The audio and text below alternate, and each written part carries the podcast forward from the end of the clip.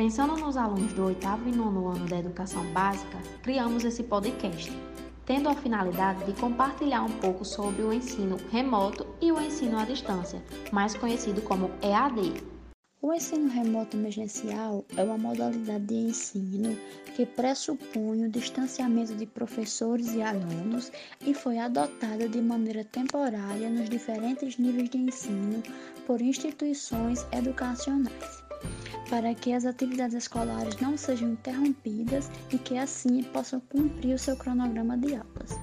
O ensino remoto é uma mudança temporária na forma de ensinar usando uma modalidade como alternativa de transmissão de conhecimento devido às circunstâncias críticas.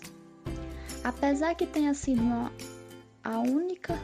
solução encontrada para amenizar a perda do ano letivo de 2020, muitos alunos foram excluídos desse processo de ensino, uma vez que muitos alunos não têm acesso às tecnologias necessárias para a participação desse formato de ensino.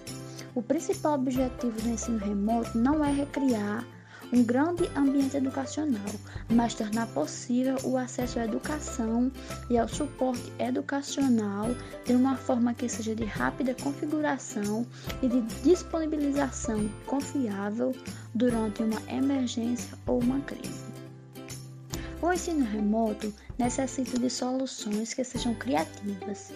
Fez com que o professor precisasse pensar fora da sua caixinha para elaborar diferentes estratégias que possam ajudar a preencher as necessidades dos educandos. Essa mudança drástica do dia para a noite exigiu que os docentes assumissem o processo de planejamento, criação e adaptação dos planos de ensino, para que haja o desenvolvimento de cada aula e a aplicação de estratégias pedagógicas online. O ensino à distância, também conhecido como IAD, é uma modalidade de ensino que sua principal ferramenta são as tecnologias digitais, já que as aulas não são em sala de aula, e sim através de videoaulas. Todo o ensino é feito via internet. Os trabalhos, provas são enviados a esses alunos e posteriormente de terem respondido enviam de volta. As aulas são feitas através de videoaulas Existe toda uma equipe para que isso aconteça: professores, tutores. Há também uma flexibilidade que vai englobar os conteúdos, as atividades e o design de cada área de conhecimento. Portanto, a sua metodologia em foco garante um ensino de aprendizagem de qualidade. Essas, essas atividades, esses trabalhos, esses vídeos, eles são postados numa espécie de plataforma. É nessa plataforma que o aluno quando o aluno consegue acessar, quando o aluno acessa essa plataforma, ele vai encontrar as suas atividades para serem feitas, as suas aulas que serão assistidas, é, e, e eles também postam fóruns, lives, para que esses alunos eles tenham acesso. E eles têm uma dada, uma determinada, um determinado tempo para enviarem essas atividades. Agora vamos caracterizar cada um.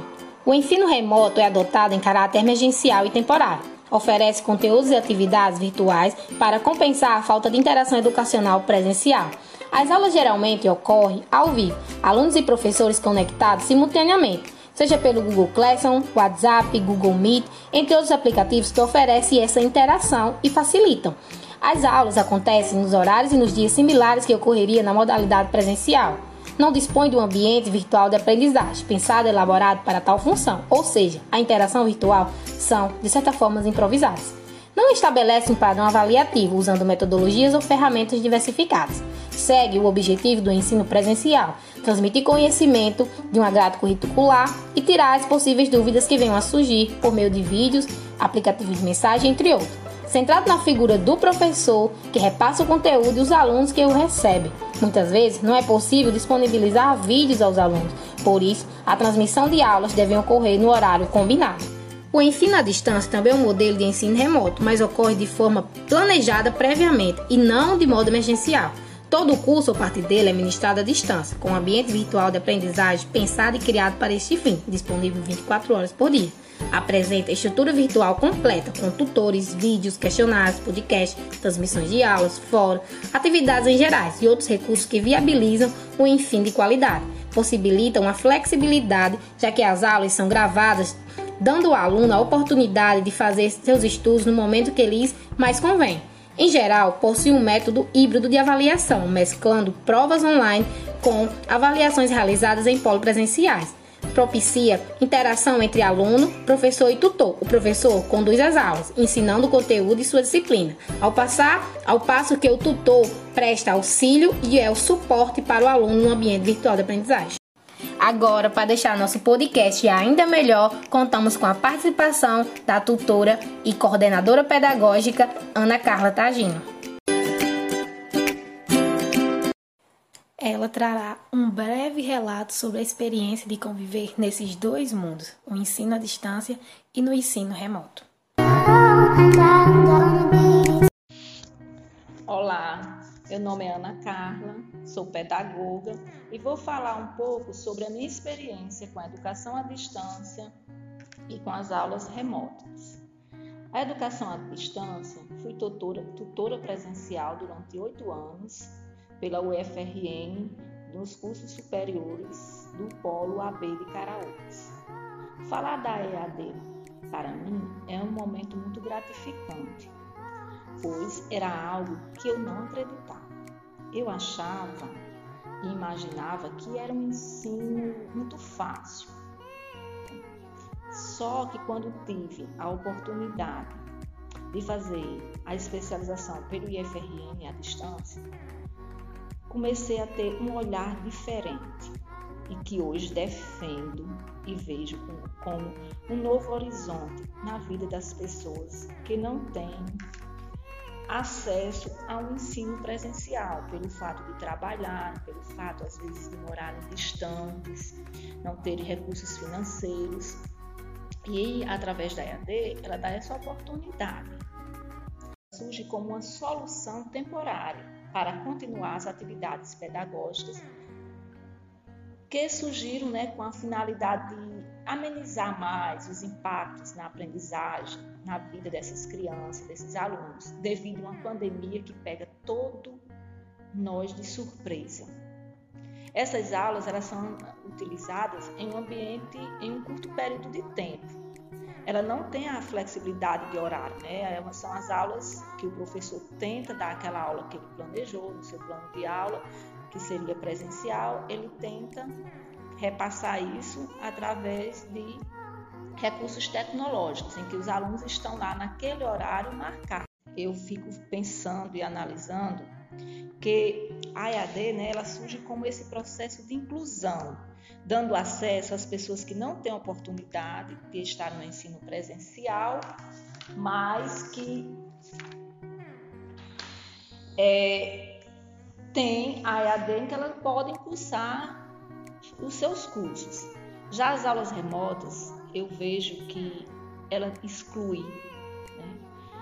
É uma solução, foi uma boa, é uma coisa diferente, né? Que todos nós aprendemos muito nesse período, né? A gente também observou quanto, o quanto nós professores, o quanto nós educadores somos despreparados né? para uma coisa de emergência. As dificuldades que a gente percebe que muitos educadores ainda têm recursos tecnológicos. Então, tem as suas vantagens, sim, de ter sido uma experiência que fez com que todos é, tentassem buscar esses recursos, aprender de uma forma rápida, mas cada professor o seu esforço, né? Mas quando a gente analisa o lado de muitas crianças que passam o dia em casa só, que precisa de um acompanhamento ali de, um, de uma pessoa adulta para realizar as suas atividades, a gente vê o quanto ela exclui também, né? Porque muitos pais passam o seu dia trabalhando, muitas crianças ficam em casa só, não tem a questão, a criança ela precisa de ser disciplinada para a questão de horários e, vamos dizer assim, ela deixa essa parte de excluir, ela exclui os que não têm acesso né, a uma internet, os que não têm acesso a um celular bom, a um computador. Levando em consideração o assunto discutido agora, pensamos em um debate regrado, fazendo com que os alunos pesquisem sobre e possam expor a opinião de acordo com suas fontes teóricas. Sendo assim, a sala seria dividida em dois grupos, onde eles iriam confrontar suas ideias uns com os outros.